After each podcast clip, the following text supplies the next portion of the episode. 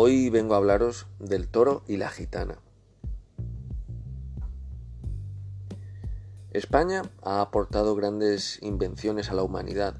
El abanico, la herradura, el botijo, la guitarra clásica, el autogiro y fíjense que hasta la Santísima Inquisición. Todos ellos a todas luces inofensivos y de gran utilidad.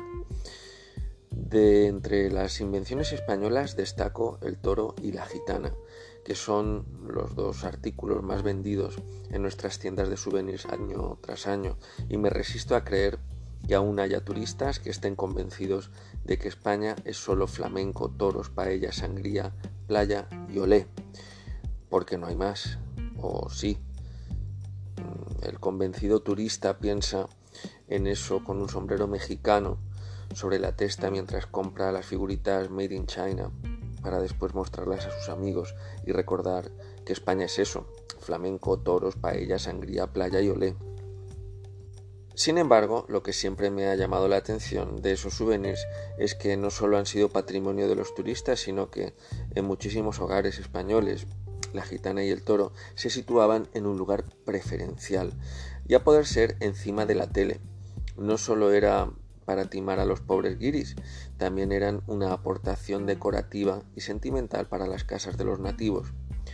Y fíjense cómo son las cosas que yo, yo mismo puse mi primera gitana y mi primer torito en Columbus, Ohio, a más de 6.000 kilómetros de la República Independiente de Ibi, que aún guarda grandes lazos con el país vecino, el Reino de España. A la gitana le puse Lola y al toro avispado.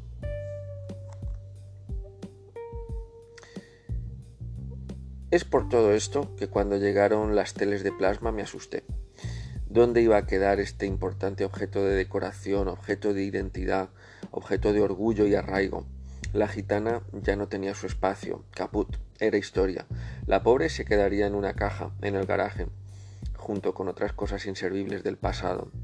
Y aquí es donde llegó el ingenio y la capacidad de improvisación del pueblo español. La crisis por la desaparición de la gitana apenas me duró unos minutos.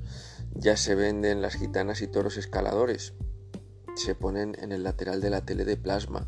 O bien unas que lleven un anclaje especial. Ya lo tenemos inventado. En fin, que siga viviendo la España de los toros, las gitanas, el circo y las panderetas, porque no hay país en el mundo que dé las palmas, como nosotros, a quien haya que dárselas, ni país que lo tanto al tonto y a los mamadores de la teta pública, se abanique y toque la pandereta con la gracia, la soberbia, el garbo, el desenfreno y la algazara del pueblo español. Claro, siempre con el sombrero mexicano puesto. En fin, que viva España y olé.